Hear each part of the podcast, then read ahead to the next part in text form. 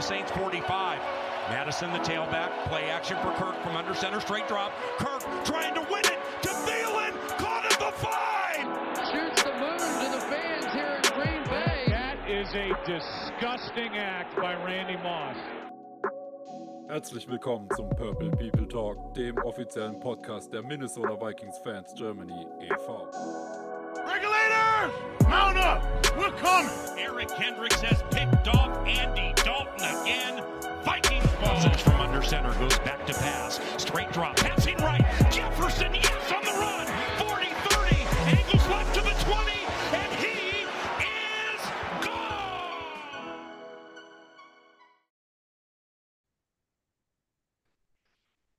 Der Purple People Talk der Minnesota Vikings Fans Germany e.V. erwacht offiziell aus dem, naja, Sommerschlaf, muss man ja sagen. Ähm, wir begrüßen euch ganz herzlich zum, ja, kleinen Season Opener von uns. Wir, das sind ähm, Jan Habele und Peter Keller und ich bin Stefan Starke. Ähm, wir begrüßen euch. Ich begrüße meine zwei Mitkollegen heute. Ich habe Bock auf die neue Saison. Wir hatten gerade schon ein kurzes Wortgespräch. Äh, wie geht's euch? Wie geht's euch? Und äh, habt ihr Lust auf die Saison? Ja, erstmal guten Abend und ja, ich habe auf jeden Fall super Bock, dass es jetzt langsam wieder losgeht. Es war jetzt eine lange Pause, dieses Jahr auch mit der Off-Season-Coverage äh, deutlich reduziert. Dementsprechend war es wirklich eine Pause und es wird Zeit, dass es wieder losgeht. Ja, Servus Jan, Servus Stefan. Ähm, mir geht ziemlich gut und wie, ja, ich hab Bock auf Football, ne? Es reicht jetzt. War lange. Ist beim Football auch immer irgendwie schön, dass die Pause was länger ist und du hast dann über Free Agency und Draft halt äh, Off-Season auch passiert immer eine ganze Menge so, aber ab nach der Draft ist es dann, fährt es sehr runter und die Lust auf Football ist dementsprechend jetzt richtig groß. Ja, mir geht es da absolut ähnlich. Ähm, wir haben ja schon ein Preseason-Spiel hinter uns. Die Vikings haben gegen die Seattle Seahawks verloren. Werden da gleich noch ein bisschen näher drüber reden. Ähm, bei der Preseason ist immer so, die ersten zwei, drei, vier Spielzüge hat man noch Lust und dann denkt man sich, zumindest ich denke mir dann immer recht schnell, ja, jetzt könnte es auch richtig losgehen. Aber wir nehmen das, was wir kriegen können. Die Season wird lang genug und ähm, hoffen wir, dass wir eine erfolgreiche Season haben. Da werden wir heute nicht so drüber reden, weil wir uns entschieden haben, dass die ganzen Predictions und auch Previews eher in der nächsten Folge drankommen werden, dann vielleicht auch mit anderem Personal. Wir reden jetzt heute hier einfach nur über den Vikings Kader, über die ein oder andere News, die in den letzten Wochen und Monaten aufgekommen ist, über Camp Battles, über die Preseason ohne auf Division zu gucken, ohne auf Gegner zu gucken, ohne auf Siege jetzt erstmal zu gucken, sondern einfach nur, wie es gerade im Kader aussieht, was man so hört ähm, über die verschiedenen Beatwriter, über Twitter und anderen Medien. Und dann würde ich sagen, fangen wir an mit unserem News-Segment. Daniel Hunter, der Edge Defender, hat die ersten zwei Wochen, meine ich, ähm, das der, das äh, Training Camp ausgesetzt, weil er ja einen neuen Vertrag wollte. Er will einfach mehr Geld, so einfach ist das. Und schlussendlich haben sich die Vikings mit dem Edge Defender auch geeinigt auf einen Einjahresvertrag. Ähm, er kriegt dieses Jahr 17 Millionen an Gehalt, das aufgesplittert ist in Boni, Boni und dem klassischen Grundgehalt. Sein Cap-Hit für 2023 beträgt damit 23, Entschuldigung, 21 Millionen Dollar das ist, um das einzuordnen, der elfthöchste Cap-Hit aller Defender und der siebthöchste Cap-Hit aller Edge-Defender auf seiner Position eben. Ja, was halten wir davon? Vielleicht will Jan anfangen. Bist du zufrieden, dass man Daniel Hunter gehalten hat? Hättest du ihn eher weggetradet äh, im Zeichen davon, dass die Vikings so ein bisschen in Competitive Rebuild angehen? Wie ist deine Meinung dazu? Nö, also ich bin froh, dass man ihn hält. Ich glaube, gerade durch diesen äh, Umbruch in der Defense und diesen aggressiveren Ansatz, den man fährt, kann Daniel Hunter sehr schnell zu alter Stärke zurückkommen. Ich meine, er hatte letztes Jahr eine starke Season. Sie war nur nicht so flashy, wie man es von ihm gewohnt war, mit den, mit den ganzen Stacks und, und Big Plays, aber sein Bread and Butter letztes Jahr war sehr, sehr stark, auch wenn man das gar nicht so aktiv wahrgenommen hat. Und die Tiefe auf Edge dahinter ist bei uns halt sehr, sehr dünn. Deswegen bin ich sehr froh, dass man ihn äh, hält.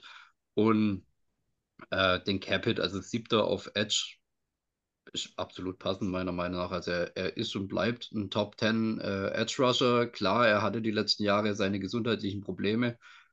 Ähm, aber also never bet on injury, sondern ich sehe das Potenzial weiterhin. Ich sehe auch nicht, dass er großartig abbauen wird. Und ich glaube, er wird in einer aggressiveren Defense, die wirklich auch straight nach vorne geht und den Quarterback einfach nur beerdigen möchte, äh, der sehr schnell seine Rolle finden und sehr schnell auch zur so alten, spektakulären Plays, die wir von ihm gewohnt sind, zurückfinden. Also ich bin froh, dass wir ihn halten, gerade auch mit dem Abgang von Darius Smith auf der anderen Seite.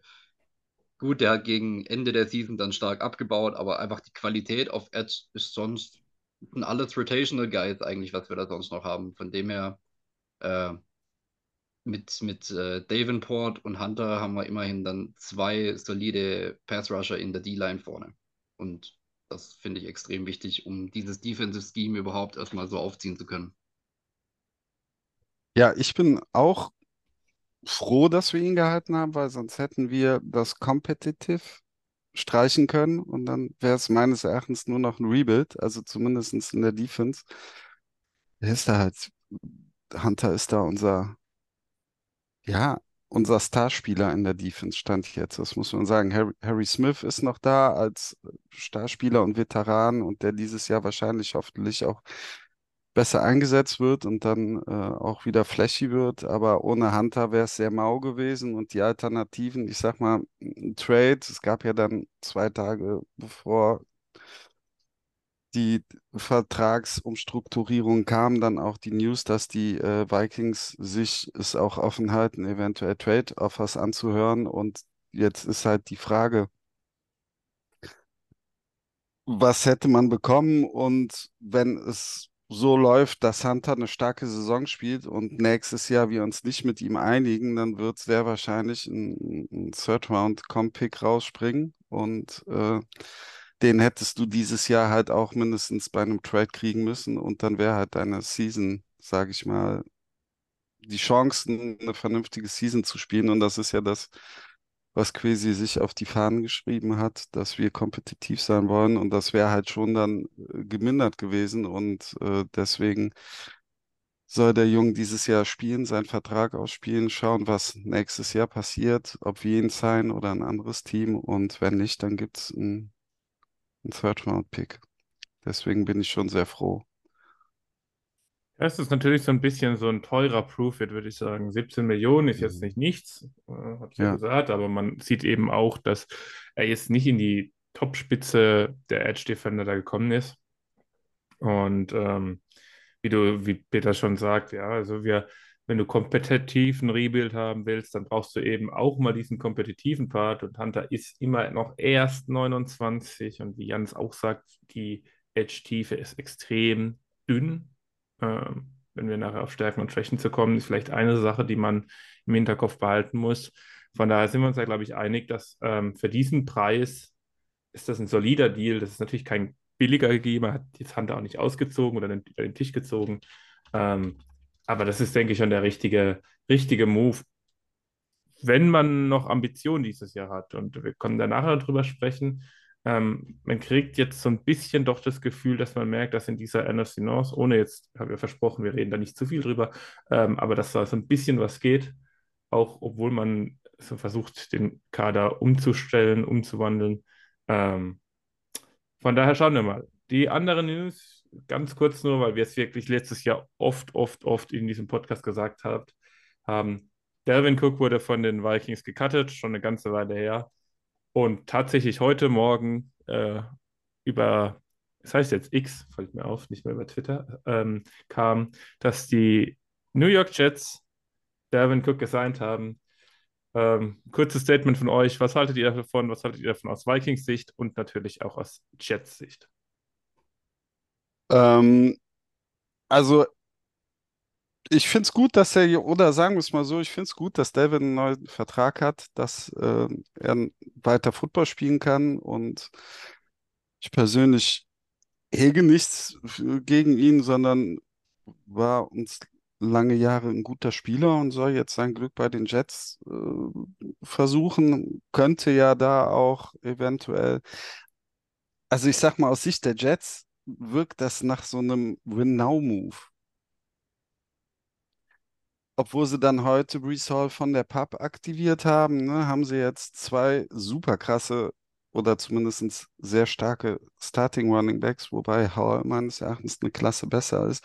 Und so hundertprozentig aus Sicht der Jets verstehe ich es nicht, weil ich glaube, die Kohle hätte man da auch eher vielleicht in den O-Line-Man investieren können. Äh, aber persönlich, äh, ja, Devin, lauf. Du bist nicht in unserer Division mehr. Mach dein Spiel und schau mal, was passiert. Also drück ihm die Däumchen. Ja, also ich glaube, wir vertreten hier im Podcast ein, ziemlich einstimmig die Meinung, ich investiere lieber in die O-Line als in den Running Back selber. Ähm, von dem her habe ich da einen ähnlichen Standpunkt. Ich hätte, glaube ich, auch lieber die Jets O-Line verstärken mit dem Geld, zumal da ja wirklich auch Bedarf herrscht. Also die haben ja jetzt die, die solideste O-Line. Ähm, für Delvin ich glaube, wäre bei uns geblieben, hätte er 11 Millionen bekommen. Habe ich das richtig im Kopf? Ich mal nachgucken. Red mal äh, weiter, ich, ich schaue mal nach. Ja, also ich, ich glaube, er hat mit diesem, mit diesem auf Biegen und Brechen unbedingt einen neuen Vertrag wollen, jetzt sogar im Vergleich Kohle verloren für dieses Jahr. Ähm, von dem her, weiß ich nicht, ich würde vielleicht mal ein ernstes Wörtchen mit meinem Agent reden. Sollte ich sagen, wo, wobei man natürlich schon sagen muss, dass die Vikings ihn gecuttet haben. Ja, also ich glaube, Devin Cook wäre schon gerne geblieben. Ja, ich fand, es wirkte in der Offseason immer mehr so, als, als würde er unbedingt äh, auf Biegen und Brechen den neuen Deal haben wollen und äh, dann lieber den, den Trade haben wollen oder sonst was, als für, den, für dieselbe Summe bei uns zu bleiben. Äh, jedenfalls, er wurde gecuttet, er wurde gesigned. Ähm, ich sehe auch tatsächlich, wenn fit, Brees Hall als Nummer 1 Running Back in äh, New York. Die Frage ist halt, er kommt von einem Kreuzbandriss, wie schnell wird der wieder an 100% sein? Die Meldung heute Morgen hat gesagt, äh, die Jets erwarten, dass er zum Start der Season voll einsatzfähig sein wird. Die Frage ist, wie realistisch ist das? So ein, so ein ACL zieht sich und dann kennt man ja die Geschichte auch äh, mit ähm, Hamstring-Injuries, die darauf folgen und alle möglichen Rattenschwanz, den so ein Kreuzbandriss hinter sich herzieht im Folgejahr.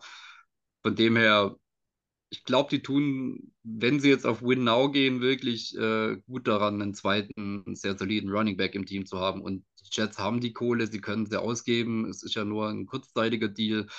Ähm, so falsch gemacht haben sie damit, glaube ich, ziemlich sicher nichts.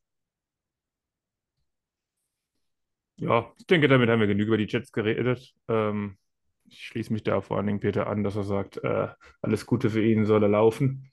Ähm, ganz kurz, die Free Agents, die in 2024 werden einige wirkliche große Namen im Team Free Agent, die möchte ich einmal genannt haben, weil es natürlich sein kann, dass gerade innerhalb des Training Camps äh, eine Vertragsverlängerung stattfindet. Das ist nun mal Daniel Hunter, wir haben ja gerade gesagt, er hat einen Ein-Jahr-Vertrag unterzeichnet, dementsprechend ist er nächstes Jahr wieder Free Agent.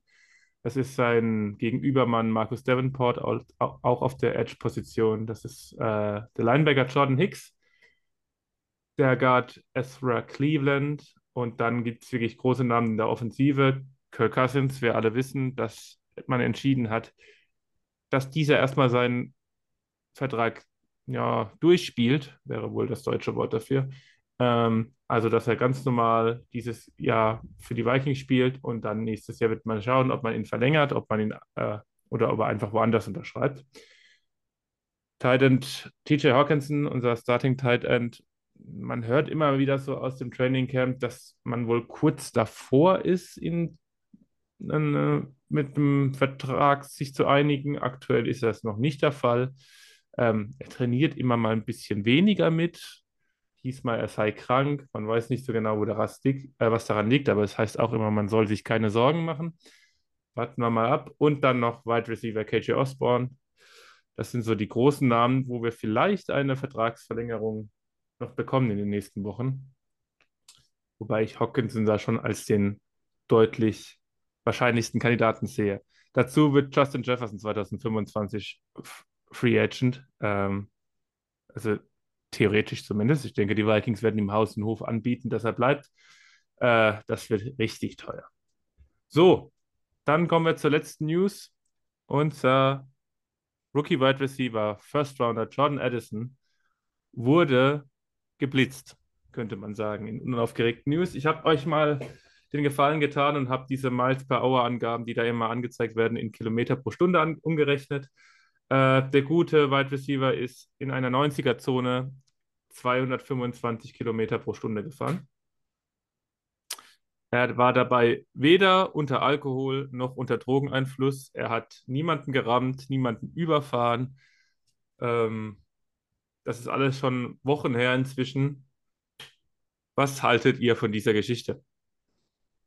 Also ich meine, über 200 km/h in der 90er-Zone, ähm, ja. Woll, wollen wir direkt die Ausrede dazu auf den Tisch packen? Ich bitte die- darum. Ja, Die, also die, die Ausrede war, die er gegenüber der Polizei und später auch in einem Statement wohl irgendwo rausgelassen hat, ähm, er hätte einen Anruf bekommen, seinem Hund zu Hause ging es total schlecht akut und daraufhin hat er da wohl das äh, Gaspedal zum Erdkern durchgetreten und äh, ja, wie, wie glaubhaft finden wir diese Story, wenn man bedenkt, also ich, ich finde, tue mich immer schwer mit solchen Ausreden bei ähm, NFL oder überhaupt Sportrookies, die auf einmal, also keine Ahnung, die Typen sind zwischen 20 und 23 in der Regel, kriegen dann auf einmal Millionen zugeschmissen, kaufen sich Sportwagen, kaufen sich sonst was und da geht halt vielleicht auch einfach mal äh, der, der Größenwahn mit einem durch. Ähm, also ich vermute oder meine, mein Gefühl wäre eher, das war ein ganz billiger Versuch, zumindest in der Fanbase die Sympathien wiederherzustellen, weil wer von uns kann, der, der ein Haustier besitzt, kann damit nicht relaten. So. Also ich glaube, es ging da eher darum, um Fansympathien als Rookie nicht direkt zu verkacken mit dieser Ausrede, aber ich glaube, da ist nicht wirklich viel dran. Peter? die Ausrede ist auf jeden Fall, äh, ja, Mein Hund hat die Hausaufgaben gefressen. ja. Mein Hund hat das, hat aufs Playbook geschissen. Oder so, ja, es ist, ähm, ich habe das eben Stefan auch erzählt und äh, hat auch erstmal köstlich gelacht. Also ich sehe es da so wie Jan. Ich glaube, das ist, ist eine charmante Ausrede und äh, ja, ich weiß nicht, in einer 90er-Zone mit 220, mit 140 Meilen durchzublasen, das ist halt irgendwie auch schon kein Kavaliersdelikt mehr irgendwie. Aber er war nicht betrunken, er hatte keine Drogen, in, vielleicht lernt er draus.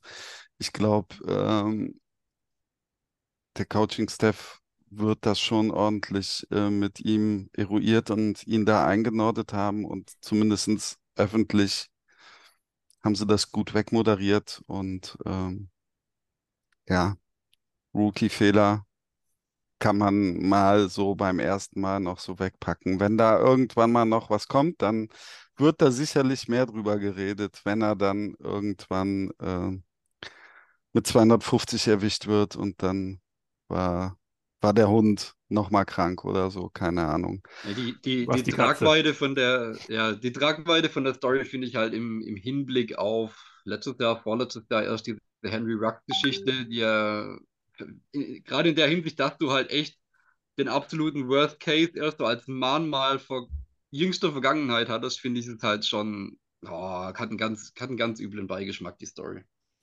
Ja, also wir können halt drüber lachen, weil halt nichts passiert ist. Aber zwei, also Genau, mal, richtig. 225 km/h in der 90er-Zone, 90 km/h Zone, also das ist halt absurd. Ja, also brauchen wir, glaube ich, gar nicht drüber reden.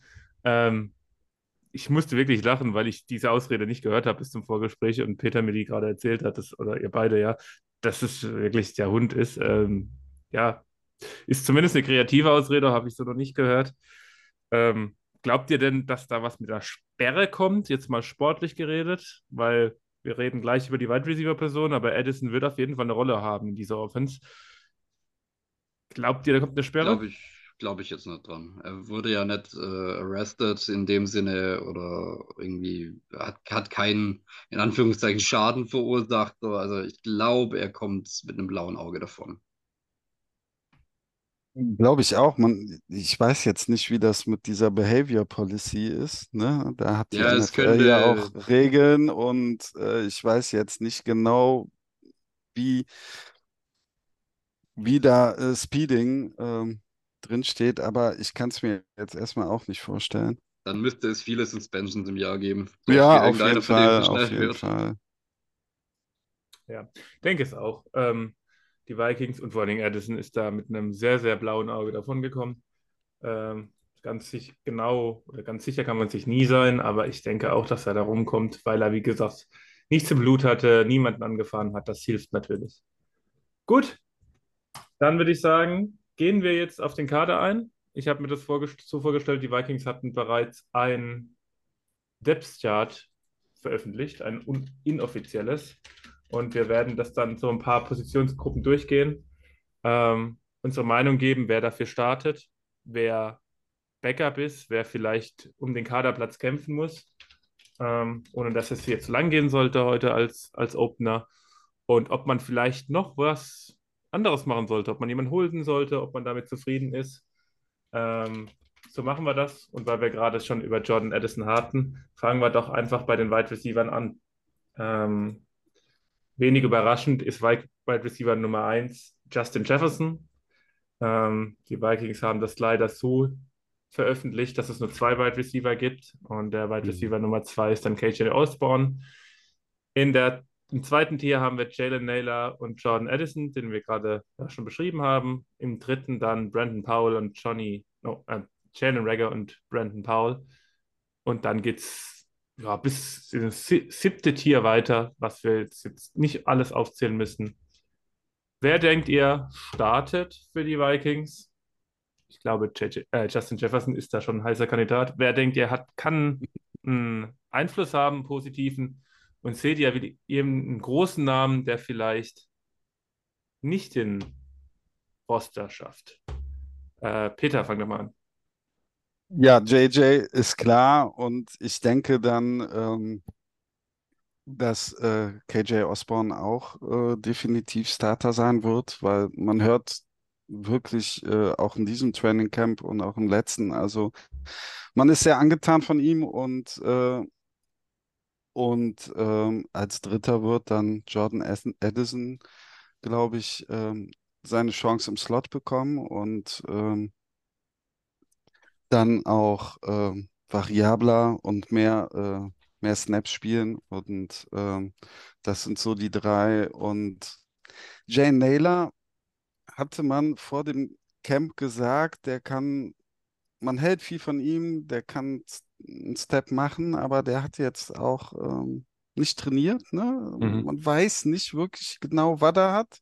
Mhm. Also zumindest habe ich es nicht rausgehört. Und äh, der ist, steht kurz davor, wieder zurück ins Trainingscamp zu kommen. Aber von ihm hatte man halt auch das, ich glaube, das ist auch die vier mit Jane Rager dann. Also es ist auch furchtbar, dass die vier Jane Rager heißt oder Naylor und die fünf dann Rager. Das ist sowas von, da kann ich mich sowas von verhaspeln. Äh, ja, ich denke, das sind die fünf Jungs, wobei man dann später ähm, bei Naylor und Rager, die äh, werden situativ eingesetzt werden. Die werden halt, äh, ne? Also wenn man mit vier Wide Receivers spielt, äh, wird sicherlich davon einer dann äh, da sein. Aber die drei Jungs sind äh, JJ, KJ und Jordan Addison. Und äh, da erwarte ich jetzt auch nicht, dass da irgendwas schief geht oder Jordan erstmal nur im Doghouse sitzt, glaube ich nicht, weil dafür war er auch im Preseason-Game, hat er, hat er auch ein bisschen Spaß gemacht. Und was man jetzt so an Berichten hört und auch man, die Training Camp-Berichte sind ja auch immer so ein bisschen, ja, dieses Gehype ist auch nicht immer ernst zu nehmen, aber ich glaube, der hat sich schon ganz gut bewegt und äh, ich bin gespannt. Ich freue mich. Möchte ich an dieser Stelle mal diesen eigentlich ziemlich geilen Sideline-Catch, Toe Drag in der Endzone ansprechen, den er da im Preseason-Game gehabt hatte, der nicht gegeben wurde, frecherweise. Der aber eigentlich ein klarer Catch war. Also er hat sich sehr empfohlen in diesem Preseason-Game und deswegen die Top 3 gehe ich auf jeden Fall genauso mit.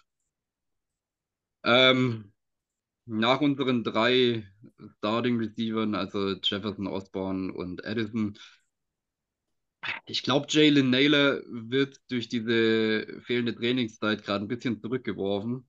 Mhm. Und äh, wenn ich mich richtig erinnere, sah Jalen Rager das ganze Camp über tatsächlich mal halbwegs vernünftig aus. So als würde er ein bisschen die Kurve kriegen. Ähm, von dem her, ich könnte mir vorstellen, dass er, dass Jalen Rager vielleicht sogar Richtung Wide Receiver 4 rutscht.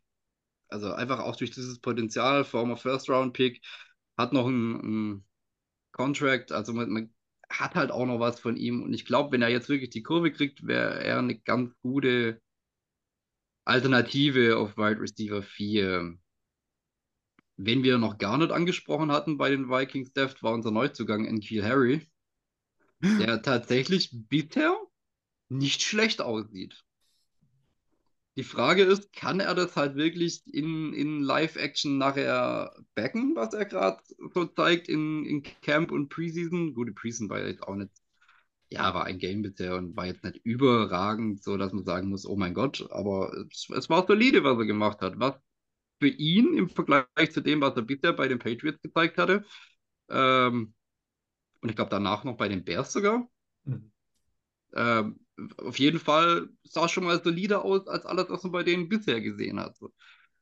Die Frage ist, kriegt er die Kurve in einem neuen Coaching-Staff mit einem vernünftigen Offense-Coordinator beziehungsweise Offensive-Minded Head Coach, der ihm auch eine Rolle zubindet? Weil man muss sich das mal vorstellen, wie viele First-Round-Wide Receiver haben wir denn eigentlich gerade in diesem Death-Chart? Also da, da ist schon ein wahnsinniges Potenzial drin, wenn die alle nur halbwegs an ihr Limit kommen, was man ihnen zugestehen möchte. So, also Gut, fairerweise sind die halt auch da im Depth Chart, weil einige eben nicht an dieses Limit kamen. Ja, ja, klar, aber guck dir auch die Situationen an, aus, die, aus denen die kamen. Also, Eagles, bevor äh, Jalen Hurts dann irgendwie Fuß gefasst hat, die Offense war Dogshit. So. Die Patriots Offense mit Mac Jones, mh, mm, ja, also will ich da, ist das mein Traumziel als Wide Receiver da drin zu spielen? Halt auch nicht, ne?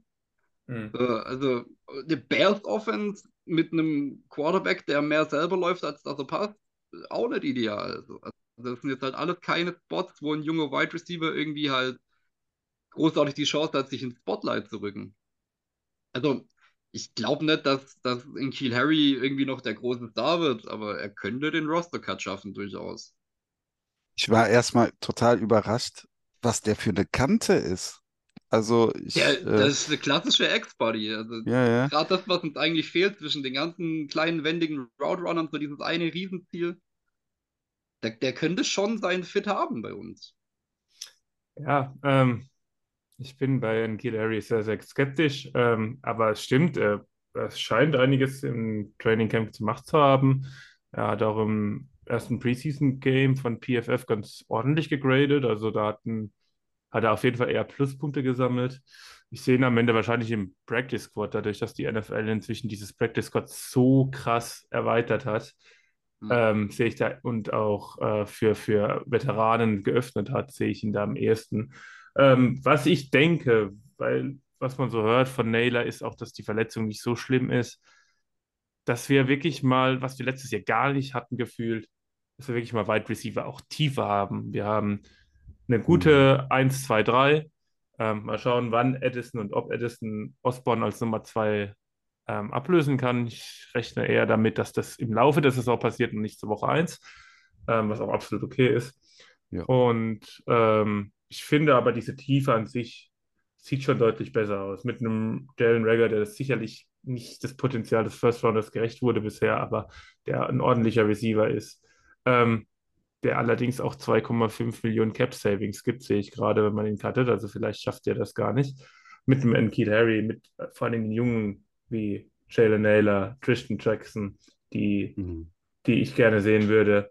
Ähm, aber von daher muss man gleich unter den Wide Receiver einen Strich machen und sagen, in der Spitze sowieso top mit Justin Jefferson, äh, da gibt es keinen besseren. Ähm, Nummer 2 und 3, klar ist Addison Rookie, aber das sieht zumindest auf dem Papier ganz ordentlich aus. KJ Osborne ist äh, eine gute Nummer 3, meiner Meinung nach, in dieser NFL. Eine eher unterdurchschnittliche Nummer 2. Ähm, und dann eben ganz viele kleinere, beziehungsweise von den Namen sogar eher größere Leute, aber äh, kleinere, ja, in, äh, Lichter in der Reihenfolge, die aber für die Position dann relativ, relativ gut sind, denke ich. Und damit können wir einen Strich drunter machen. Wir gehen weiter zu Running Back. Running Back Nummer 1 ist Alexander Madison, Nummer 2 ist, hm, sie haben es glaube ich so hingestellt, dass Wangu Nummer 2 ist, ein Chandler Nummer 3 und dann der Siebtrunden-Pick Devane McBride auf der 4. Ähm, CJ Ham ist der einzige unangefochtene Fullback des Kaders. Holen wir noch einen Running Back?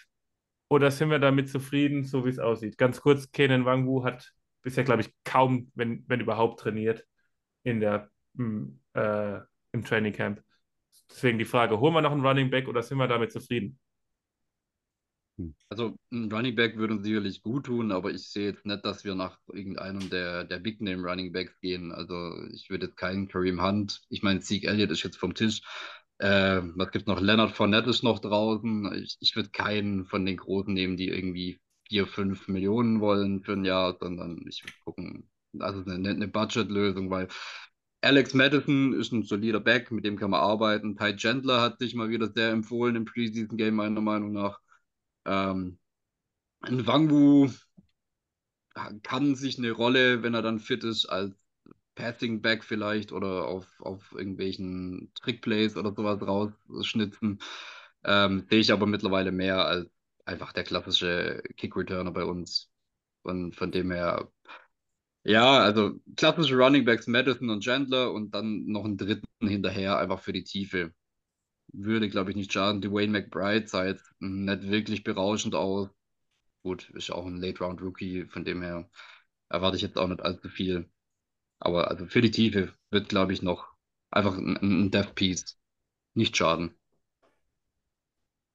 Ja, ist, die große Frage, ist Kareem Hunt denn noch die Big-Name-Lösung oder die teure Lösung? Und das weiß ich gar nicht, ob der, ob der so viel verlangen kann. Und keine Ahnung. Da Hand natürlich auch im Passing-Game gut einsetzbar ist, kann man sicherlich Ja. darüber mal nachdenken. Andererseits ist, der hat letztes Jahr schwer abgebaut, muss man so sagen. Der hat da schon eine Delle in seiner Leistungskurve hingekriegt. Deswegen, ich kann mir nicht, also wenn ein Hand vier oder fünf Millionen pro Jahr verdienen will, dann kriegt er die nicht bei uns. Und äh, ja, also vielleicht noch was für Tiefe, ja. Ich muss auch sagen, ich war von Dwayne McBride auch ein bisschen enttäuscht, weil der hat im College schon verdammt große Zahlen aufgelegt und hat auch einen, einen ordentlichen Fantasy-Hype bekommen und Dynasty-Hype. Und das sah gegen Seattle irgendwie ein bisschen, ja, sah hölzern aus. Hat mir nicht so gefallen. Da fand ich äh, Chandler schon, äh, schon elusiver, quicker. Ich kann mir schon vorstellen, dass wir da noch was machen, aber das wird jetzt äh, ein, keine große Summe sein, die da fließt. Also ich bin schon aber auch sehr froh, dass es Sieg Elliott nicht geworden ist und dass wir da auch gar nicht drüber nachgedacht haben. Also zumindest hat man da nichts gehört. Und äh, ja, sollen, sollen noch einen holen, kann ich mir schon vorstellen, wenn in Wangu hm, glaube ich, ist auch eher als Returner so eingeplant und ja, vielleicht noch so ein bisschen für Tiefe wäre es okay. Ja, Ja, also alles, was man eben aus Pressekonferenzen und Medien hört, ist, dass wirklich Madison dieser Bell Cow Running Back sein soll, der alle Downs spielt, der wirklich so 70, 80, 85 Prozent aller Offensive Snaps bekommen soll. Ähm, bin kein Fantasy-Guy, überhaupt nicht, aber ich glaube nicht, dass man Alexander Madison zu hoch draften kann im Fantasy, weil der einfach dadurch extrem viel Volumen kommt, bekommt, auch wenn er wahrscheinlich eher ein unterdurchschnittlicher äh, erster Running Back in dieser Liga ist, aber der wird ohne Ende Goal-Line-Carries kriegen und ähm, gegenüber anderen Running Backs wirklich da Vorteile haben. Ähm, was mir so ein Und ich meine, bisschen. das, das passt ja auch zu seinem Körperbau, ne? Er ist halt schon, er ist halt schon ein Panzer so und er muss jetzt auch nicht irgendwie hier die 50 Yard äh, Runs auspacken, sondern er ist halt echt so dieser, dieser eklige, hol mir die drei harten Yards-Typ. Genau, genau das ist er. Und das, das, das ist auch eine Qualität. Das, das wird oft als negativ beschreiben, aber gerade Dalvin Cook hat, fand ich, in den letzten zwei Saisons zu oft so ein bisschen ja aufs Big Play gegangen und dann kriegt man Ja. halt anstatt drei Yards minus zwei Yards, ja. Und das Ja. ist schon, sind fünf Yards Unterschied, ist schon ein Unterschied. Und ähm, was mir ein bisschen aber fehlt in der Running Back Gruppe, ist so ein zweiter Running Back, der äh, so einen ähnlichen Körperbau hat, weil die zumindest auf 2, 3 und 4 sind die alles so ja so diese Passing Backs, die äh, mit dem Ball in der Hand Yards auf der Catch kreieren können, aber den Füße so ein bisschen fehlt. Und äh, da könnte vielleicht ein Kareem Hunt, der eben nicht mehr dieser Kareem Hunt ist, der er mal war, das muss man schon klar sagen, vielleicht weiterhelfen. Ähm, wir sprechen dauernd über Kareem Hunt. Warum eigentlich? Weil die Vikings sich mit ihm getroffen haben, äh, hatten eins dieser ominösen Meetings, äh, ging ohne Vertrag auseinander, aber zumindest scheint man ihn auf dem Radar zu haben. Ähm, aber ansonsten, ich denke, die Hörer wissen auch, was dieser Podcast so von der Running Position hält. Inzwischen hält auch die Liga relativ wenig von der Running Back Position, wie man sieht, an den großen Namen. Ähm, und äh, das ist vielleicht nicht unsere stärkste Positionsgruppe oder mit Sicherheit nicht unsere stärkste, aber die wird uns, glaube ich, wenig Spiele verlieren. Da bin ich mir relativ sicher. Ähm, ganz kurz die Titans, ich weiß gar nicht, was wir dazu viel sagen sollen. TJ Hawkinson ist natürlich der Starter. Äh, wie gesagt, der wartet noch auf seinen Vertrag für 2024 und fortfolgend. Danach Josh Oliver, der kam, ich glaube, der war zuletzt bei den Ravens. Äh, hat man relativ stark bezahlt dafür, dass er Titan 2 ist und vor allen Dingen als Blocker ist, ja, das gleich, Peter. Ähm, Johnny Munt und Nick Muse sind die nächsten zwei auf dem Best Chart. Was hast du dazu zu sagen, Peter? Äh, ja, gerade zu äh, Josh Oliver. Ich glaube, der ist so ein bisschen von äh, Crazy Adolfo Mensa und unserem Head Coach ähm, auch so als Piece fürs Run-Blocking äh, genommen worden. Ne? Also da war Kevin O'Connell letztes Jahr nicht zufrieden. Wir haben nicht effizient und konstant im, im Laufspiel den Ball bewegt. Da waren wir bei vielen Metriken sehr schlecht und halt äh, das war auch nicht effizient genug und ich glaube, da haben sie ein bisschen angesetzt. Wenn ich mir jetzt auch, äh, auch wenn es gerade nicht Thema ist, dazu sehe, dass sie äh, CJ Ham verlängert haben, äh, glaube ich, war das so ein bisschen der Hebel, wo sie fürs Laufspiel ansetzen wollten mit Josh Oliver und äh, auch mit unserem Fullback. Und ähm, ich glaube, dass man da eventuell konstanter und effizienter werden will durch ein sehr gutes Tight End Plugging und äh, nicht, nicht äh, so dieser Big Play Hunter à la Cook. Deswegen glaube ich, passt da Josh Oliver sehr gut ins Bild. Äh, ich glaube, im Passing Game wird er jetzt nicht so, so spektakulär werden. Aber ja, es gibt sehr gute Camp-Berichte von ihm. Also. Er hat im Camp auch ein paar schöne Catches hingelegt, also der kann auch fangen, aber das ist nicht sein, sein, sein Hauptattribut, warum man ihn holt. Äh, ich habe Twitter, X, wie auch immer, äh, einen kurzen Zusammenschnitt gesehen von Josh Oliver Blocking-Szenen aus dem Seattle-Game und meine Fresse hat er zwei oder drei von den Seattle-Linebackers zusammengefaltet. Das sah sehr, sehr lustig aus. Also äh, Linebacker auf dem Weg zum Running Back, Josh Oliver kommt dazwischen und räumt den einfach mal komplett ab. Also, was der im Blocking da abgefeiert hat in dem Preseason Game, sah schon sehr, sehr spaßig aus.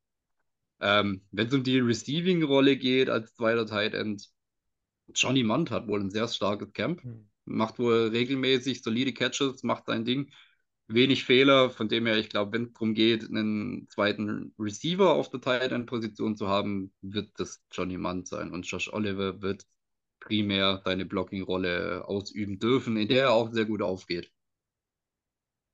Ja, also ich bin immer noch so ein bisschen kritisch gegenüber dem Oliver, ja, dass man ihn so bezahlt. Ich meine, ich verstehe den Hintergrund, wie er sagt, der, der ist natürlich ein starker Blocker. Ähm, ich frage mich so ein bisschen, also wir haben CJ Ham verlängert, wir haben jetzt wirklich drei gute Wide Receiver und jetzt zwei gute Tight Ends. Also die können ja nicht alle auf dem Feld sein, ja. Also da hast du drei Wide Receiver, dann hast du meistens einen Tight End und einen Running Back drauf, kein Fullback. Oder du hast einen Fullback drauf, dann hast du aber nur zwei Wide Receiver und maximal einen Tight End drauf. Also das ist alles so ein bisschen, ich meine, klar, wenn man sagt, Spieler verletzen sich, man will natürlich möglichst flexibel sein, verstehe ich das schon. Das ist aber so die eine Sache, die ich in diesem Competitive Rebuild nicht so ganz verstehe, wenn ich ehrlich bin. Ähm, aber ja, es sieht gut aus. Es sieht gut im Training Camp aus, was man hört. Es sah gut im Spiel aus, da kann man nichts dagegen sagen. Ähm, von daher ist Titan, glaube ich, eher eine der stärkeren Positionen in diesem Kader. Ähm, um da ein bisschen abzu, äh, mal ein bisschen schneller zu werden, die ganze O-Line an sich. Denn alle fünf Starter kommen zurück. Also Left Tackle, Darisaw, Left Guard Cleveland, Center Bradbury, Right Guard Ingram, Right Tackle O'Neill. Ich kann es vorneweg sagen, wir haben meiner Meinung nach ein Top 5 Offensive Tackle Duo. Es gibt, Ja. Ich weiß nicht, ob es, ja, ein, zwei Teams vielleicht, die nicht tauschen würden, aber es gibt sehr, sehr viele Teams, die sich nach diesen beiden Tackles äh, die Finger lecken würden. Und weil wir die Vikings sind, ist mal wieder das Interior O-Line zumindest mal ein Fragezeichen. Ähm, die Interior O-Line ist aber auch in der Tiefe wirklich ein Fragezeichen, beziehungsweise nicht vorhanden, weil es da eigentlich keinen gibt, der sich direkt mal anbieten würde. Chris Reed war das mal, aber der spielt einfach nicht, weil er dauerverletzt ist. Ähm, jetzt die Frage, wo seht ihr die Stärke und Schwäche da? Na, Stärke habe ich eigentlich schon gesagt. Ich würde sagen, die Stärke sind die Tackles, also Ja, offensichtlich. so einfach. Und würdet ihr jemanden holen? Ja. Also, also äh, Interior, ich, ich meine, Cleveland, okay, kann man mitarbeiten. Bradbury hat letzte Season für seine Verhältnisse einen sehr großen Sprung nach vorne gemacht. Wurde dementsprechend ja auch relativ günstig verlängert. Also hat nochmal so eine Art äh, Prove-Deal nach dem Motto, zeig mir, dass du dieses Level auch halten kannst, bekommen. Aber dann kommen wir halt zu dem Punkt Ed Ingram. Ja, er war letzte Season ein Rookie er hat in den letzten paar Games dann auch ein bisschen angezogen, aber diese über die ganze Season, diese Leistung von Ned Ingram, ich meine, gefühlt ist er halt öfters Kirk Cousins auf dem Fuß gestanden, als dass er wirklich einen sauberen Block gehalten hat, ne? Hm. Also, es war schon streckenweise sehr eklig. Ich weiß nicht. Wir hatten ja äh, Free Agent Visit von äh, Dalton Reisner. Mhm. Würde ich gern bei uns sehen, allerdings ist er halt auch nicht der, äh, der Allerkonstanteste. Ne? Der kann ein Game blocken wie ein Gott und im, im nächsten Game kann er halt da liegen wie eine tote Ente. So. Also, Er ist Ich- aber, glaube ich, im Pass-Blocking doch, hat er schon einen ordentlich hohen Floor, ne? Also Ja, ja, Run-Blocking, schon. Run-Blocking ist er, ist er, ist er manchmal durchaus gut und dann an anderen Tagen dann sehr schlecht. Aber uns, also, ach nee, wenn Ingram so spielt wie letztes Jahr und nee, dann möchte ich ihn nicht sehen, habe ich auch keine Lust. ja. Äh, Ja, also ich er würde, kann im zweiten würde Jahr einen Step machen, ne?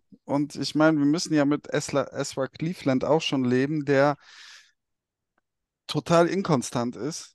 Und Bradbury ist seit letztem Jahr dann schon ordentlicher Schnitt oder irgendwie im Durchschnitt und damit kann man arbeiten. Aber wenn, ich denke, wir bräuchten da zumindest jemanden, der Starter sein könnte, wenn Ingram nicht den Step macht und der uns auch Tiefe gibt. Das wäre also auch für mich die Position, wo ich am ehesten äh, auch noch Geld in die Hand nehmen würde.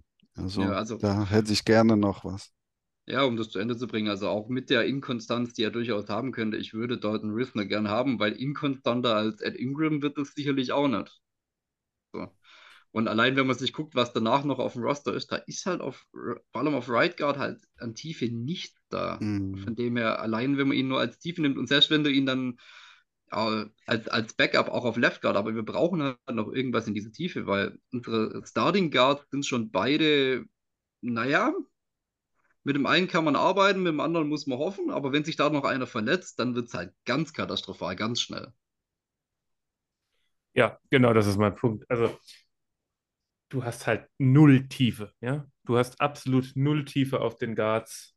Ähm, klar, Ingram war ein Rookie und klar, das kann sein, dass er sich entwickelt, das will ich gar nicht ausschließen, aber man muss halt auch der, dem Risiko ins Auge sehen, was passiert, wenn er sich nicht entwickelt. Ich meine, der war laut PFF letztes Jahr Guard Nummer 57 von 77, aber besonders im Pass-Blocking war er eben 73 von 77, also wirklich Bodensatz der Liga.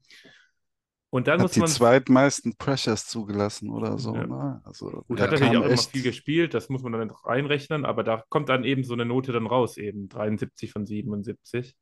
Und dann muss man eben auch sagen, wir haben mit Kirk Cousins und meinem Quarterback der gegen Innerdruck anfälliger ist als gegen Druck von den Edges oder über die Tackles, einfach weil er nicht die Mobilität hat, dass er äh, da nach außen wegrennen kann. Ja? Man, ein Kirk Cousins läuft ganz selten aus der Pocket raus, ist jetzt äh, keine Neuigkeit, die ich erzähle.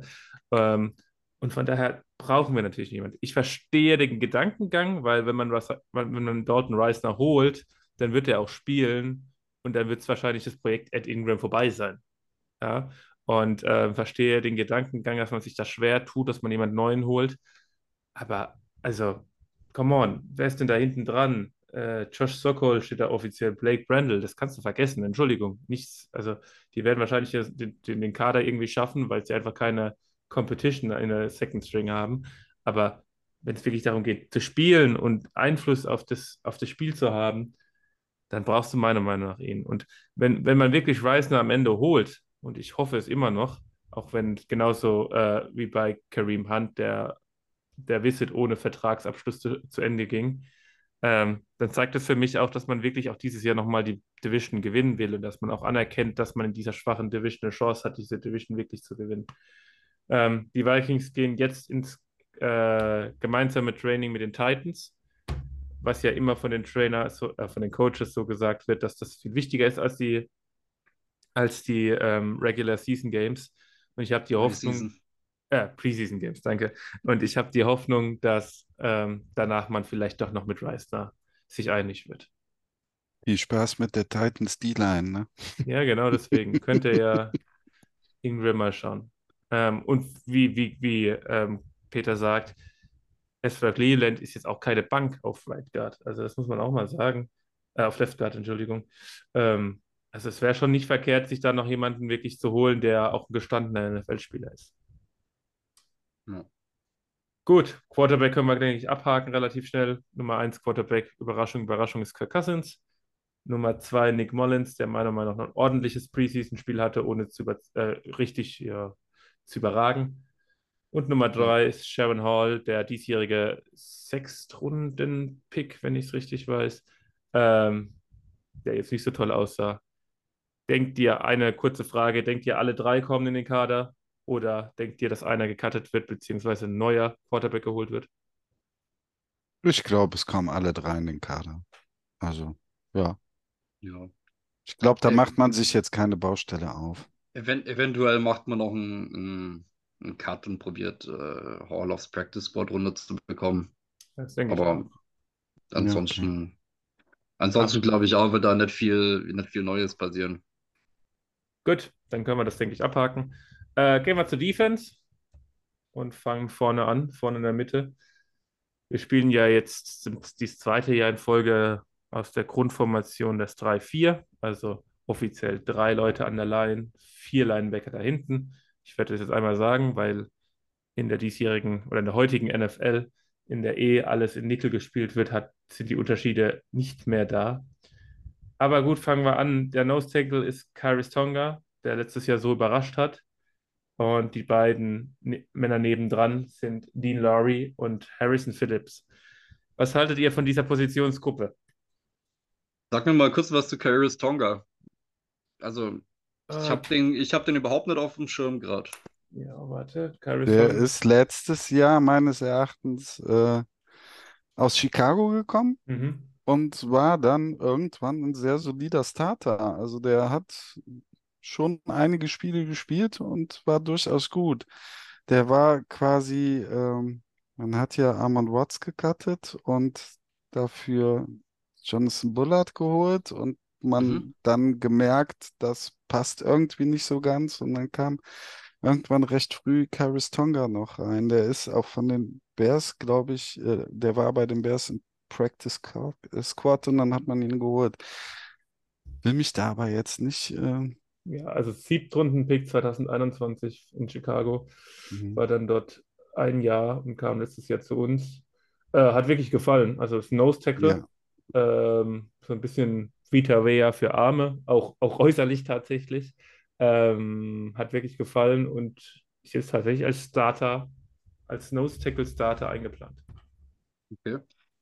Ja, gut, also ich meine, kann ich jetzt nicht allzu viel dazu sagen, aber hört sich doch schon mal gar nicht schlecht an. Ähm, Ja, ich meine, ansonsten die restliche Tiefe auf, äh, auf der No-Tackle-Position mit TJ Smith und Calvin Avery, ähm, wer? Also, Mhm. so, das ist halt gar nicht. Also da wäre vielleicht nochmal ein, ein brauchbarer Backup nicht verkehrt. Und ja, auf die Endposition gehen wir ja gleich nochmal richtig, ne? Ja, die können wir ruhig alles, alles wollen wir die auch noch gleich mal so. Ja. Also ich, ich meine, in, in dieser Konstellation wären das ja Dean Lowry und Harrison Phillips. Also Harrison Phillips nehme ich sehr, sehr gern. Ich äh, fand ihn sehr solide. Wenig dran auszusetzen, wenig Fehler. War jetzt nicht irgendwie mit den großen Splash Plays oder so unterwegs, aber Bread and Butter passt. Dean Lowry wird sich zeigen, hat durchaus das Potenzial, seinen Job ebenfalls solide zu machen.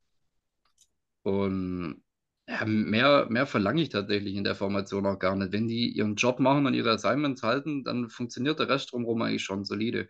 Jonathan Bullard war in Ordnung, also als Backup durchaus äh, solide. Und äh, Ross Blacklock in seinen limitierten Snaps, die er hatte,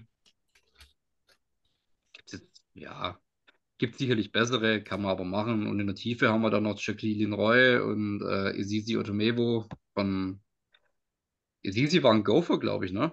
Mhm. Ja. Mhm. Genau, wollte gerade sagen, kommt mir bekannt vor. Äh, fand ich, glaube ich, auch gar nicht verkehrt bei, also bei den Gophers. Die Frage ist, ich glaube, er war ein bisschen undersized und ob der mit, äh, mit dem NFL Strength and Conditioning Program schnell genug Masse aufbaut, um dann wirklich kompetitiv aufs Feld zu kommen. In einer Rotational-Rolle vielleicht, aber als Backup okay. Ja, ich würde sagen, das Zauberwort in der Interior D-Line ist Durchschnitt oder solide, ne? Und Ja, äh, ja. wir haben uns da schon, also Devin Tomlinson musste gehen und dafür kam Dean Lowry und ich glaube, da haben wir uns schon, also Lowry ist nicht Devin Tomlinson. Ja, das auf jeden Und Fall, ja. da, da haben wir uns schon was verschlechtert und aber wie Jan sagte, die sollten schon, äh, das sollte irgendwie schon funktionieren und, und durchschnittlich sein. Und äh, ich bin mal gespannt. Ich habe jetzt im Training Camp haben sie über Jacqueline Roy, der spielt wohl immer im zweiten Team und fällt da ziemlich auf. Also das die Berichte, die ich gelesen habe. Vielleicht hat man da einen guten Backup. Und äh, ja, schauen wir mal. Also ich glaube, das ist nicht unsere größte Problemstelle oder eine, oder eine sehr große Problemstelle bei uns. Aber es ist auch nicht äh, die größte Stärke in unserem Kader. Aber ich glaube, damit kann man arbeiten.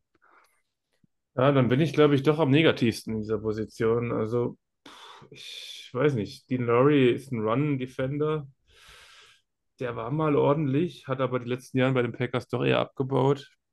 Ähm, Tonga hat letztes Jahr überrascht und war stark, aber der muss jetzt einfach Starter sein. Ich meine, er könnte wirklich die, das entscheidende Puzzleteil fast dieser ganzen Defense sein, weil er ist so der Einzige, der Inside Pressure bringen kann. Er kann den Quarterback auch von innen rushen. Ist da wirklich effektiv gewesen letztes Jahr.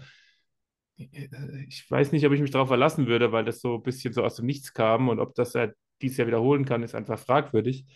Ähm, aber sonst ist da einfach wenig Inside Pass Rusher und die Tiefe habt ihr beide gesagt. Bullard war letztes Jahr, äh, naja, alles andere ist da eher so, also es ist keine Tiefe, die man wirklich vertrauen kann.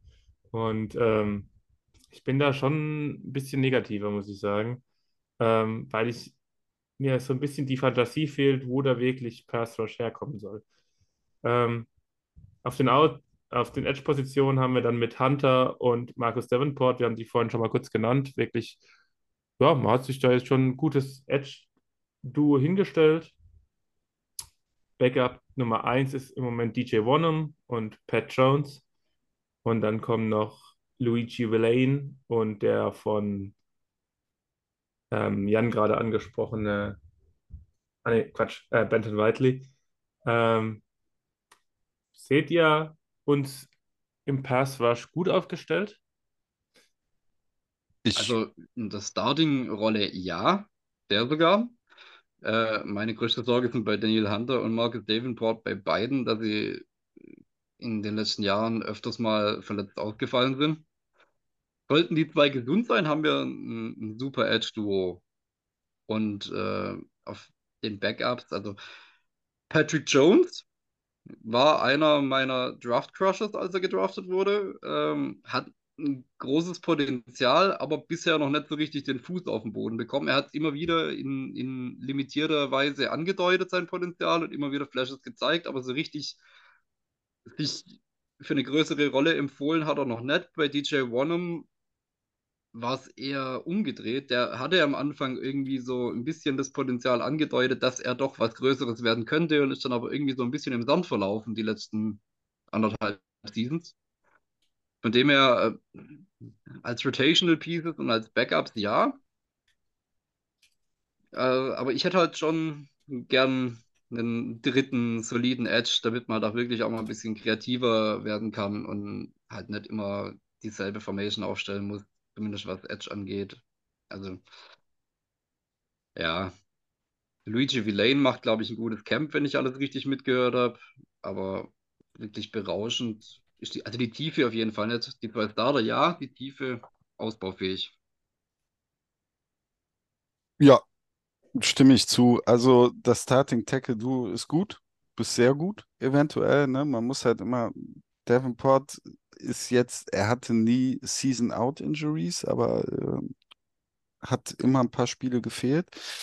Ist aber jemand, der äh, schon es schafft, hohe Pressure-Zahlen zu generieren. Und äh, wenn du dann auf der anderen Seite äh, Daniel Hunter hast, dann könnte das schon echt sehr gut wuppen. Wenn aber, wie gesagt, einer von den beiden ausfällt, wird es auch dann dünn, ne? DJ Wonnum hatte ja. zwar seine Sex 2020, wie Jan gesagt hat, aber auch mit wenig Pressure-Zahlen. Das ist dann halt immer so ein instabiler Faktor. Wenn du mit wenig Pressures viele Sex rausholst, dann kann man eventuell schon sagen im nächsten Jahr, das könnte regressen. Und das ist halt auch passiert. Und letztes Jahr war es halt auch nicht gut. Also Rotation fehlt, Tiefe fehlt. Wenn sich einer von denen richtig verletzt, dann äh, nicht gut. Ja. Ich bin aber mal gespannt, Entschuldigung, ob äh, unser äh, äh, UDFA Dre Carter, ob der es in das finale Roster schafft, weil, ach, hätte ich, der ist sehr roh, ne? Mhm. Unfassbar roh. Aber wenn er durchkommt, römst es und es wäre so ein bisschen, da hätte ich Lust drauf. Aber ist die Frage, ob er es schafft. Und im Moment sieht es nicht so ganz schlecht aus, aber. Ja, ich glaube, den habe ich eher noch im Practice Squad, aber ja, könnte sein. Ja. Ähm, ich glaube, er könnte den Benton Whitley könnte überholen. Natürlich auch die Frage darauf an, wie viele Edge Rusher man mitnimmt. Äh, aber ja, natürlich. Das ist immer. Äh, ja, also auf dem Papier ist die erste, erste Edge-Reihe wirklich gut. Aber Hunter hatte jetzt die letzten drei Jahre doch größere Verletzungsprobleme. Davenport war nie so wirklich 100% über eine Saison. Ja, und dann muss man halt einen DJ Wonum, über den wir auch schon das ein oder andere Wort in diesem Podcast ja verloren haben, dann muss man eben auf den vertrauen. Ich meine, der geht jetzt in seine vierte Saison, das ist kein junger Spieler mehr, das ist ein Veteran. Mhm. Man könnte hoffen, dass der sich entwickelt. Ähm, drauf bauen oder kalkulieren sollte man damit aber nicht. Ähm, grundsätzlich ist diese Front schon ein Fragezeichen, das muss man, denke ich, schon sagen. Ähm, wir werden dann gleich nochmal über die ganze Defense sprechen, aber da fehlt schon Tiefe und Inside fehlt da meiner Meinung nach Qualität in der Spitze. Ähm, jetzt wird es aber viel interessanter, weil ich weiß nicht, ob das der eine oder andere Hörer schon mitgekriegt hat. Wir gehen zu den Linebackern. Eric Hendricks, der ja wirklich einer der Stützer, dies, einer der Pfeiler dieser Franchise ist ja entlassen worden. War jetzt auch nicht ganz überraschend dieses Jahr. Ähm, aktuelle Linebacker Nummer 1 sind Jordan Hicks und Brian Asamoah. Wenig überraschend. Ähm, Linebacker Nummer 2 ist Troy Reader und Troy Dye, juhu, einer meiner persönlichen Lieblinge. Und, und, und, hier calle ich Bullshit. Und hier callt Jan zu Recht Bullshit, denn ja. Evan Pace, der undrafted Free Agent dieses Jahr, also wirklich wurde nicht gedraftet, wurde nach dem Draft gesigned, ähm, steht offiziell im Depth Chart als Linebacker der dritten äh, Stufe da. Ähm, und Jan, warum callst du denn da Bullshit? Äh, zum einen, Ivan Pace ging aus einem einzigen Grund undrafted. Und das ist einfach der, dass er anders heißt. Er ist einfach ein bisschen zu klein und ein bisschen zu leicht. Ivan Pace war einer der, ich glaube, einer der Top 2 produktivsten Linebacker in seinem letzten College-Jahr. aller College-Linebacker. Also war einer der absolut produktivsten Linebacker und ähm, kriegt die ganze Zeit Trainingsraps mit der ersten Garde. Also er kriegt Trainingsraps vor Troy Dye, vor Troy Reader, die beide vor ihm im Death Chart stehen. Hat im Preseason Game, also ich fand ihn sehr, sehr gut. Er hatte eine bisschen unglückliche Strafe für einen Late Hit an der Sideline. Okay, da gehen äh, PFF zum Beispiel sehr drauf und ziehen ihm dafür ordentlich Punkte ab. Aber seine Overall Performance war sehr solide. Er war überall zu finden. Und vor allem äh, ganz markant fand ich, er hatte den Green Dot auf dem Helm. Es gibt diesen grünen Punkt, den ein Mittellinebacker oder ein Defense-Spieler auf dem Helm haben kann, äh, der anzeigt, er hat eine direkte Kommunikation mit dem Defensive Coordinator und callt praktisch die Anweisungen auf dem Spielfeld. Also einem undrafted Free Agent so viel Spielzeit zu geben, zum einen, zum anderen diese Verantwortung zu übertragen und ihn dann im Training auch die ganze Zeit mit der ersten Garde laufen zu lassen, mache ich nicht, wenn ich für diesen Menschen nicht entsprechende Erwartungen habe, wenn ich andere Leute im Death Chart habe, die ich über ihm sehe offiziell. Ja, ich glaube auch, ähm, an dem können wir Spaß haben, ne? Also der war so energiereich, so wuselig, aber mit viel Power. Und das hat, wow, ich dachte so generell am Anfang der Saison wäre cool, wenn er ans Roster schafft. Und ich glaube, diese Frage ist beantwortet und ich glaube, er bettet sich wirklich mit Asamoah eventuell. Ich glaube, Hicks ist gesetzt. Also, das nehme ich an und so sieht es auch aus. Aber die beiden,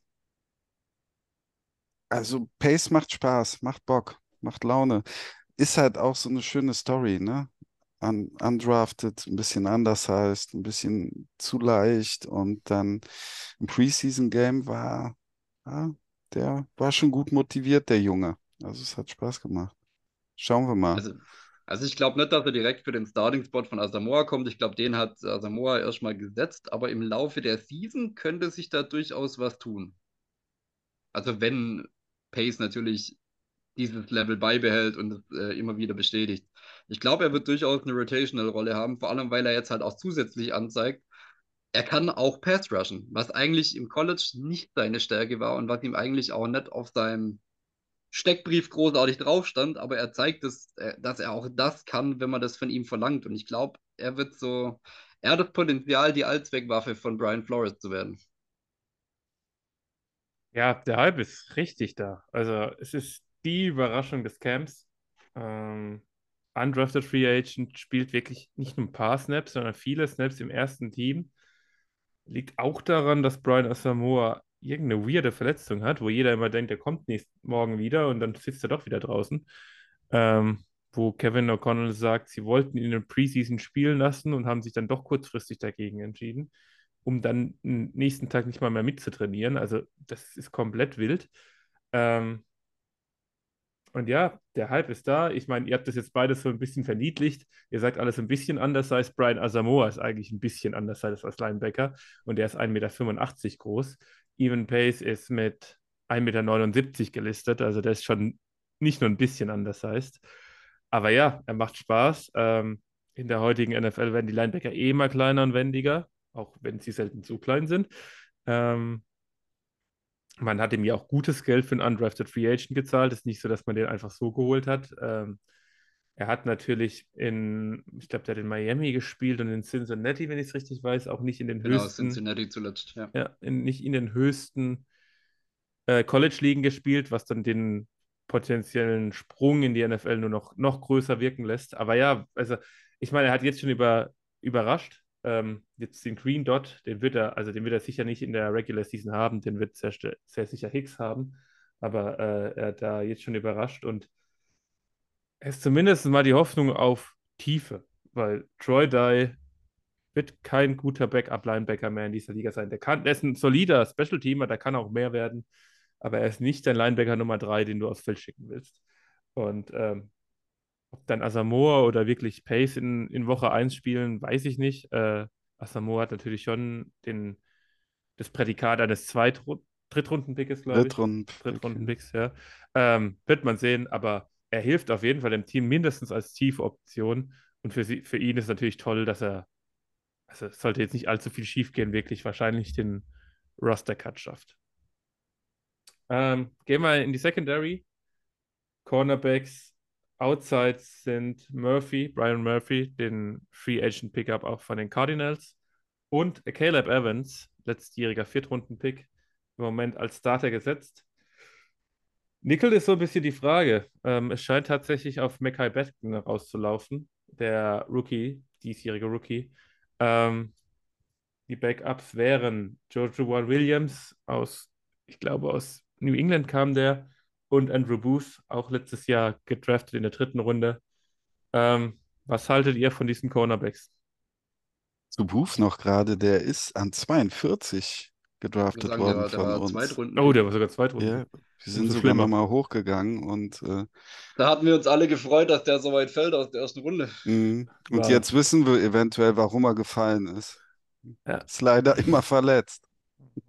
Oder hat Verletzungsprobleme und sah auch dann in der zweiten Halbzeit beim Preseason-Game, hat er sich einmal übel verladen lassen und dann gab es auch den Touchdown. Ne? Also das, Mhm.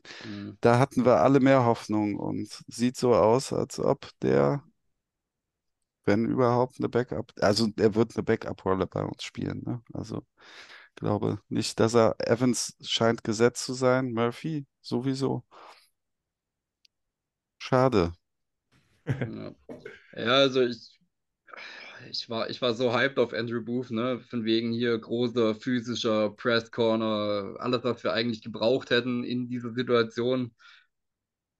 Aber irgendwie kriegt das nicht geschissen. Also auf der einen Seite hat er immer mit Verletzungen zu kämpfen und wenn er dann doch mal fit ist und aufs Feld kommt, dann baut er halt irgendeinen Bockmist. Äh, Ich weiß nicht, irgendwie klappt es noch nicht so ganz. Ich weiß nicht, ob der die Kurve noch kriegt. Ich hoffe es, weil er hat ein riesiges Potenzial. Aber irgendwie scheint er auf NFL-Level noch irgendwie nicht so ganz den Überblick gewonnen zu haben. Äh, Jojuan Williams, ja, former Patriot, hat ein ganz solides Camp, soweit ich das mitbekomme. Mackay Blackman, Rookie auch. Von dem her glaube ich, dass Booth auf dem Death Chart schon Richtung Cornerback 4 oder 5 fallen könnte. Und äh, je nachdem, wie viele Schnitte er sich noch leistet, vielleicht auch tiefer. Und dann ist halt die Frage, mit wie vielen Cornerbacks gehen wir halt auch in die Season, ne?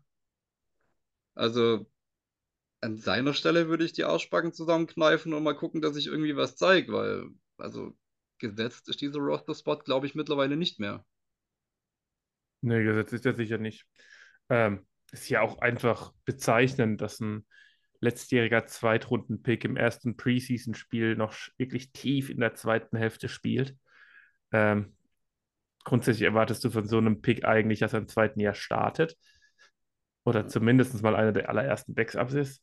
Ähm, und dann sah er nicht mal gut aus, was Peter gesagt hat. Also der wurde da, ich weiß gar nicht von wem, aber es war wahrscheinlich ein Third-String-Wide Receiver der Naja. Seahawks wirklich beim Touchdown übel verladen. Ich meine, Ähm, der ist jetzt so weit weggestolpert, da ist er sogar aus dem Feld gefallen dabei.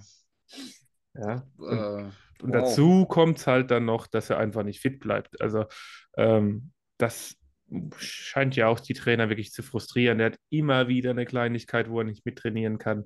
Und wenn du, ein, keine Ahnung, der Superstar-Spieler deines Teams bist, dann kannst du mal die paar Trainingstage, die du verpasst, äh, drauf scheißen. Entschuldigung für die Wortwahl, aber so ist es. Äh, wenn du aber so ein ja, Corner bist, der einfach nicht zum Zuge kommt, dann ist das natürlich auch wenig hilfreich. Ähm, Vor allem äh, äh, ist halt von diesem DC, also DCs draften ja auch nicht Spieler, ne? Aber die geben schon, denke ich mal, dass äh, Ed Donatel letztes Jahr auch gesagt hat, ja, den würde ich gerne haben. Und dann hat man, wenn man so in der Range ist und das äh, ist jetzt Brian Flores da und der ist nicht wirklich an ihn gebunden. Der schaut, was er kann. Wenn er liefert, dann kriegt er eine ordentliche Chance, wenn er fit ist. Und ich glaube, äh, da ist jetzt auch Blackman. Ich glaube, da, was man so hört, Flores mag den und äh, das ist so ein Crush von ihm. Und ich glaube, ja, er ist halt letztes Jahr gedraftet worden. Die Draft Class war in der Defense, ne? Wirst du gleich wahrscheinlich auch noch drauf ja, zurückkommen. ganz kurz, da kommen wir bei Safety auch gleich nochmal drauf. Ja. Ähm, nochmal zu Corner vielleicht. Äh, würdet ihr denn noch jemand holen? Weil mit Evans natürlich auch ein Junger jetzt wirklich als zweiter Corner spielen muss, dazu Blackman als dritter. Also, das ist ja schon sehr, sehr unerfahrene Second- oder Cornerback-Gruppe, wenn man jetzt mal Murphy als Nummer 1 gesetzt, als gesetzte Nummer 1 rausrechnet. Würdet ihr noch einen Corner holen? Gut, die Frage ist, welche Corners sind auf dem Markt? Mhm. Ich glaube, der Cornerback-Markt ist sehr, sehr dünn. Und von dem her, also für die Tiefe wäre es sicherlich nicht schlecht, nochmal so einen, so einen Jojuan Williams 2.0 zu haben. Einfach so einen jemanden, der die Erfahrung schon hat und schon entsprechend ein paar Snaps hatte und weiß, wie es läuft. Aber ich glaube, vom reinen Skill-Level her wirst du nicht viel Upgrade bekommen. Also das einzige Upgrade, das du dir da aktuell auf dem Free Agent Markt holen kannst, wird Erfahrung sein. Und Ja, da da ist halt die Frage, recht. die Frage ist halt, wie viel Geld möchte ich dafür ausgeben oder ja. Ja, also Byron Murphy vielleicht, wird, wird klar Cornerback 1. Also da gibt es nicht viel zu diskutieren drüber. Caleb Evans hat, wenn er gespielt, also die Spiele, die er gemacht hat, hatte, glaube ich, letztes Jahr auch ein paar Verletzungspausen. Hm. Ja, der Concussions, glaube ich, drei oder Ach, so. das, ach, das war er, das war er, der immer alles mit dem Kopf angeht. Ja, okay. Ja, ähm, daran sollte er auch arbeiten, sonst haben wir demnächst einen Tua 2.0 bei uns im Team. Ähm, nee, aber ja, also es ist keine, keine Cornerback-Tiefe, mit der ich sage, okay, geil, äh, ab in die Season, so, sondern es ist halt schon so viel hoffen. Wenn es klappt, okay, cool. Aber Geld draufsetzen würde ich nicht, dass es funktioniert. Also Cornerbacks sind durchaus eine Schwachstelle. Ja, und man kann auch, glaube ich, nicht hoffen, dass man dann irgendwie Mid-Season aus irgendeinem Practice Squad so einen Duke Shelley aus dem Hut zieht, ne? Der Ja, heißt er Duke Shelley? Ja. Der ja, ist ja. jetzt bei den Raiders und der hat ja letztes Jahr kam er dann irgendwie Mid-Season. Ich glaube, bei dem Bills Game hat das erste Mal auch gespielt und äh, das war schon, war schon gut. Also, Den, den Cut verstehe ich bis heute nicht. ja, Also, Ja, das war auch unverständlich. ja. Ja, Wäre also, sicherlich hilfreich, wenn man so einen noch finden würde, aber und ich glaube, es war gar kein Cut. Ich glaube, er war nur auf dem One-Year-Deal, ne? Und hat ja, einfach ja, keinen neuen Vertrag bekommen, der ihm ja, ja. gepasst hat. Man hat ihm, glaube ich, Veteran Minimum geboten und das wollte er halt nicht zurecht, weil er hat halt auch über Veteran Minimum gespielt. ja. Die Vikings haben ja nach Ronald Darby auch so ein Visit gehabt, äh, ein Veteran, der auch verletzungsgeprägt war, aber der zumindest Erfahrung bringen würde. Aber auch den hat man erstmal wieder gehen lassen. Schauen wir mal, ob man sich da noch verstärkt. Aber wie er sagt, auf jeden Fall schon dünn und vor allen Dingen Nummer zwei, Nummer drei sind schon sehr unerfahren. Also, und ähm, Jojo One Williams hatte ein gutes erstes Preseason-Spiel, whatever it's worth. Äh, müssen wir weiter schauen. Letzte Positionsgruppe ist die Safety-Gruppe. Äh, Starters sind die gleichen wie letztes Jahr, Harrison Smith und Cameron Bynum. Und dann hinten dran betteln sich Josh Metellus und letztjähriger First-Round-Pick Louis Sean um die Backup-Rolle. Ähm, irgendwelche Hoffnung an die Starter und an die Backups, Peter? Also meine Hoffnung ist, dass Harrison Smith durchaus mehr auch wieder mehr Richtung, also seine Stärken zeigen kann. Ne? Der war letztes Jahr, der stand da so hinten rum, der musste das spielen und ich will wieder einen, sehr energetischen Harry Smith sehen, der auch äh, öfters mal blitzt, der äh, gegen den Run aktiv ist und das wäre so meine Hoffnung, dass er wieder so eingesetzt wird, wie wir ihn kennen, weil das ist er letztes Jahr nicht. Das ist auch etwas, was ich Donatel äh, vorwerfe, dass er Harry nicht so genutzt hat, wie, es gehen könnte. Und äh, ja, Hoffnung. It, Louis Sean, ne? Letztes Jahr dann verletzt und diese, irgendwie diese, unsere ersten beiden Picks vom letzten Jahr. Das wäre schön gewesen, wenn die dieses Jahr wirklich äh, um einen Starting-Job spielen würden. Und das tun sie nicht. Und das tut uns, glaube ich, weh vom, von der Tiefe und von der Qualität. Und das ärgert mich ein bisschen, dass es halt nicht so ist. Ja, geht mir ähnlich. Also, Ja, ich glaube, Harry wird in der Flores Defense wieder öfters an die Line vor dürfen, wird wieder sein Spiel machen dürfen. Da wird sich schon die entsprechende Rolle finden. Ich hatte gehofft, dass Louis Dean äh, den zweiten Starting-Spot von Cam Bynum holt. Ähm, ja, auf der anderen Seite, wir werden viel mit drei Safeties spielen. Das dürfte, glaube glaub ich, absehbar sein. Ähm, Louis Dean hatte bei mir vor allem halt den Bonus, gerade mit dem, mit dem Signing von Brian Flores. Er ist halt ein sehr mobiler, schneller und aber dabei halt auch sehr solider Tackler und, und Hard-Hitting Safety. Und das könnte halt äh, wirklich so, genau wie Ivan Pace, so dieses, dieses Schweizer Taschenmesser für Brian Flores werden, wenn alles andere steht. Den bewegen wir hin und her und den lassen wir aus allen Richtungen kommen. Aber das zeigt er halt bisher leider nicht. Also eigentlich wäre das eine Rolle, die wie für ihn maßgeschneidert wäre, aber er füllt sie halt leider überhaupt noch nicht. Weder im, im Camp noch im, im Preseason-Game. Also ich weiß nicht, woran es hapert. Das ist super schade, weil Louis Dean, vor allem wenn man denkt, wir hätten in diesem, in diesem Draft halt auch einen Kyle Hamilton haben können und Mhm. das tut halt weh im Nachhinein. So, ich meine, ich mochte den Dean-Pick auch mit dem Downtrade und dem Value dadurch und ich mag auch sein, sein College-Tape total, weil ich lieb Leute, die einfach nur mal die Drecksau auspacken und irgendwen komplett über den Haufen schießen können, wenn sie Bock haben. Äh, aber er, ja, er, er kriegt den Fuß nicht auf den Boden. Er kriegt dieses Potenzial, das er hat, was wirklich groß ist, einfach nicht aufs, äh, aufs Feld in der NFL. Ja, das hört sich alles nicht gut an, was man aus dem Training Camp hört. Also er ist wohl klarer Safety Nummer 4 hinter einem Josh Mhm. Metellus. Ähm, ich meine, klar, man kann das Argument machen, er hatte eine wirklich sehr schwierige, äh, schwere Fußverletzung oder Beinverletzung. Warte, Ja, das war. Waden, Wadenbeinbruch. Das war doch die Geschichte in London. Genau, also Mhm. das war schon. Aber man muss schon der Tatsache in ins Auge setzen, dass es erstmal jetzt eine Weile her ist und vor allen Dingen er ja vorher auch schon nicht an diesem Josh Metellus vorbeikam. Und Josh Metellus ist eine tolle Geschichte, weil er so ein bisschen Local Hero über Training Camp und ähm, Special Teams hochgekommen ist und äh, ich mag den sehr. Und, aber das ist kein guter Safety in dieser NFL. Also das ist ein Safety 3, da ist er ordentlich aufgehoben, aber ist jetzt nicht so, dass man als First Rounder da nicht vorbeikommen sollte. Ähm, ja, wie ihr sagt, über, auf Harry freue ich mich richtig, weil was man zuletzt, ich verstehe, warum man das früher viel gespielt hat, weil die Cornerbacks so schwach waren, dass man immer mit zwei Safeties tief spielt. Das war schon verständlich, aber das ist halt nicht Harrys Spiel. Ähm, der war immer noch der beste Defensive Back wahrscheinlich in dieser, in diesem Team. Aber der, der kommt jetzt endlich wieder vor an die Line of Scrimmage und kann das, wo er wirklich so überragend wurde, mit dieser diese Vielseitigkeit wirklich ausspielen. Ähm, Cameron Bynum ist wahrscheinlich so der Average Safety Starter. Ähm, sehr sympathisch für, für Fans. Ähm, viel, viel, ja, viel Klasse ist da wahrscheinlich nicht zu holen, beziehungsweise viel Klasse über dem Durchschnitt hinaus. Ähm, aber an sich habe ich tatsächlich die Hoffnung, dass man mit den drei Safeties, so Jan hat schon gesagt, es gibt, wird auch drei Safety-Sets geben, dass man da schon eine, eine ordentliche Gruppe zusammen hat.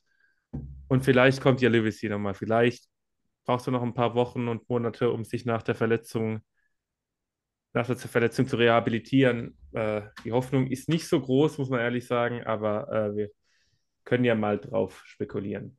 Ähm, ja, insgesamt sieht diese Draftklasse letztes Jahr einfach nicht gut aus. Was mit Ingram, Asamoah und Caleb Evans zwar potenziell drei Starter, die aber alle irgendwo ein Fragezeichen haben. Das heißt, bei Ingram die Qualität, bei Asamoah, ob er überhaupt spielt und Caleb Evans sind es einfach drei Gehirnerschütterungen in einem Jahr. Da muss man abwarten, Mhm. inwieweit der überhaupt helfen kann, auch wenn er aktuell als Starter eingeplant ist. Ähm, dieses Jahr sieht die Klasse bisher besser aus mit Addison, mit Blackman auch schon zwei Starter. Ähm, warten wir mal ab, was passiert. Dann, wir neigen uns zum Ende, gucken wir noch kurz auf die Special Teams. Ähm, beim Panther gibt es, glaube ich, keine Möglichkeit, dass sich was verändert. Da ist ähm, Ryan Wright weiterhin gesetzt. Long Snapper, unser Pro Bowl Long Snapper Andrew, Andrew T. Paola ebenso. Aber wir haben ein Kicker-Battle im Camp. Wir haben Greg Joseph und, ich weiß nicht, ob ich ihn richtig ausspreche, Jack Podleshny, der undrafted Free Agent. Ähm, Joseph hat, glaube ich, alles getroffen im Preseason-Spiel, wenn ich es weiß. Würdet ihr sagen, was ihr so gehört habt, ich weiß nicht, wie eure, tief eure Insights da sind, dass wir mit Greg Joseph dieses Jahr wieder in die Saison gehen? Ich bin da ziemlich meinungsfrei. Also, Entschuldigung, Kicker ist äh, so eine Klasse, da habe ich nicht so viele Augen drauf. Ich glaube, Joseph war letztes Jahr durchaus solide. Er hat halt viele Extrapunkte verballert. Ne? Und Ja. also das war auffällig. Er hat aber auch einige Tiefe getroffen, die er davor nicht getroffen hat. Also äh, der Giants Kick und äh, ich würde sagen, Joseph ist nicht der beste Kicker, aber auch nicht das größte Problem. Aber die Extrapunkte sind mir schon auf den Keks gegangen. Jan? Ja, ich meine, ein Kicker ist ein Kicker. Wenn er trifft, trifft er. Bin ich happy. Wenn nicht, dann kotze ich. Von dem her, ähm, er hatte Stretches, wo er mir sehr gut gefallen hat. Er hatte ein paar PATs, wo ich mir dachte, Junge, was bist du denn für einer? Ähm, ja, es gibt sicherlich schlechtere Kicker, es gibt auch deutlich bessere. Äh, wenn man guckt, wir tragen immer noch ein, Viking, ein Vikings-Trikot und es ist eigentlich scheißegal, welchen Kicker wir hinstellen. Sie fangen alle an, bei uns wackelig zu werden. Von dem her, äh, Kicker ist ein Kicker. Ich, ich Ja. habe mit der Position Kicker einfach innerlich abgeschlossen. So. Ja, es ist durchaus verständlich. Ähm, ja, es sah wohl tatsächlich nicht so gut aus im Training Camp. Äh, hat jetzt, wie gesagt, im ersten Preseason-Spiel erst getroffen. Was man von diesem Podlechny hört, ist, dass der ein extremes Bein hat, also sehr, sehr weite Range hat, aber auch eine sehr große Streuung hat. Von daher denke ich schon, dass es Greg Joseph sein wird. Ich kann mir tatsächlich vorstellen, dass man Podlechny ins äh, Practice Squad aufnimmt und dem versucht, irgendwie äh, Genauigkeit und Präzision beizubringen. Ähm, aber ja, da soll es jetzt genug sein von den Kickern. Ähm, letzten Runden. Eine Positionsgruppe, die ihr als Stärke seht und eine als Schwäche. Und wenn der Vorredner die schon genannt hatte, müsst ihr natürlich eine andere reden, nennen. Äh, ich weiß nicht, Jan darf gerne anfangen. Ah, Wide Receiver. Als Stärke nehme ich an. Ja, Und als Schwäche? ja, die Cornerbacks. Peter? Äh, dann nehme ich die Tight Ends. Nein. Nein, ich muss äh, doch durchaus sagen, äh, ich nehme unseren Quarterback. Also das ist eine Stärke. Und äh, er hat auch letztes Jahr, äh, obwohl seine individuellen Stats nicht die besten waren, äh, fand ich ihn, hat er doch nochmal einen, einen richtigen Sprung gemacht unter Kevin O'Connell, weil er auch länger stehen geblieben ist, war nicht so panisch, war mutig, war ein Leader. Äh, und wenn es das letzte Jahr von Kirk ist, dann würde ich mir ein schönes von ihm wünschen. Also äh, deswegen wollte ich mal Kirk Cousins nochmal erwähnen. Und ähm, Schwäche, muss ich jetzt wirklich eine Position sagen oder kann ich einfach sagen, Defense-Tiefe? Darfst du auch sagen von mir aus. Die Tiefe in der Defense. Ich meine, die frisst uns ja schon seit Jahren ein bisschen auf, aber dieses Jahr ist es nochmal irgendwie, ja, es ist, die Tiefe fehlt halt einfach. Wenn wir vier, fünf Starter verletzt haben in der Defense, dann, äh, eieieiei. Ich meine, wir hoffen ja, dass Flores so ein bisschen zaubern kann, dass er uns irgendwie so in Richtung unteres Average ranschiebt, so von den Metriken und da darf nicht viel passieren. Da darf nicht viel ausfallen. Und äh, um kompeti kompetitiv zu sein, fehlt die Tiefe in diesem Kader. Ich glaube, bei Receiver ist sie gegeben, bei Tight End ist sie gegeben. Ähm, und in der Offense sieht es anders aus, aber in der Defense fehlt die Tiefe. Ja, meine Stärke ist dann, ich bleibe auch in der Offense, äh, sind die Offensive Tackle. Das haben wir auch vorhin schon besprochen. Ähm, selten, dass ich so positiv über Vikings Offensive Tackles von der Saison geredet habe. Äh, du kannst dann eben die Tiefe in der Interior Line, beziehungsweise die Interior Line an sich, aber ich gehe, glaube ich, eher mit der Interior Defensive Line, die ich da noch als Schwäche habe. Ähm, ich hoffe, Kairis Tonga ist dieser Mann, der mich da strafen lügt. Ähm, ich glaube es aber erst, wenn ich sehe. Und ich denke, man, man merkt, wir haben jetzt alle drei wir haben jetzt Wide Receiver, wir haben Quarterback, wir haben Tackle, also als Stärke. Es ist alles offensiv, sind alles wichtige Positionen auch in der Offensive. Äh, Schwächen hatten wir Cornerback, Tiefe der Defense gesamt und Interior Defensive Line. Ähm, ja, ich denke, die Zuhörer wissen, worauf das rausläuft. Ähm, wir planen damit oder wir müssen damit rechnen, dass die Vikings nächstes Jahr viele Spiele mit hohen Punkten gewinnen müssen, um es positiv auszudrücken, weil die Defense nicht zu erwarten ist, dass die einige oder viel, viele Punkte verhindert. Ja? Also das müssen die Vikings-Fans einfach, denke ich, im Hinterkopf haben. Wir werden eher viele Punkte, viele Spiele mit vielen Punkten sehen, ganz ruhig, so rum. Ähm, was für die Vikings immer mal so ein bisschen untypisch ist, weil man immer so das Gefühl hat, noch aus den Zimmerjahren man muss immer diese gute Defense haben, mhm. ist aber jetzt tatsächlich schon ein paar Jahre nicht mehr so der Fall. Ähm, gut, dann sollten wir langsam Schlussstrich ziehen. Habt ihr noch irgendwas, was ihr sagen wollt? Irgendwas, was euch auf der Zunge brennt? Äh, nicht wirklich, nur dass ich Bock habe, dass es endlich wieder losgeht und mich freue, dass wir endlich wieder hier ein bisschen fachsimpeln können und ein bisschen den Austausch pflegen und endlich wieder podcasten können. Da schließe Auf ich jeden mich, Fall. da schließe ich mich ab, absolut an. Ähm, das war eine schöne erste Folge, finde ich. Ich danke euch zwei. Ich danke den Zuschauern. Ähm, nächste Woche sollte dann die Prediction-Folge kommen. Ähm, von daher werdet ihr wieder ab sofort mit deutschem Vikings-Content hier versorgt beim Purple People Talk. Ähm, und dann verabschiede ich mich und wünsche eine schöne Woche. Skol! Geil. Skol.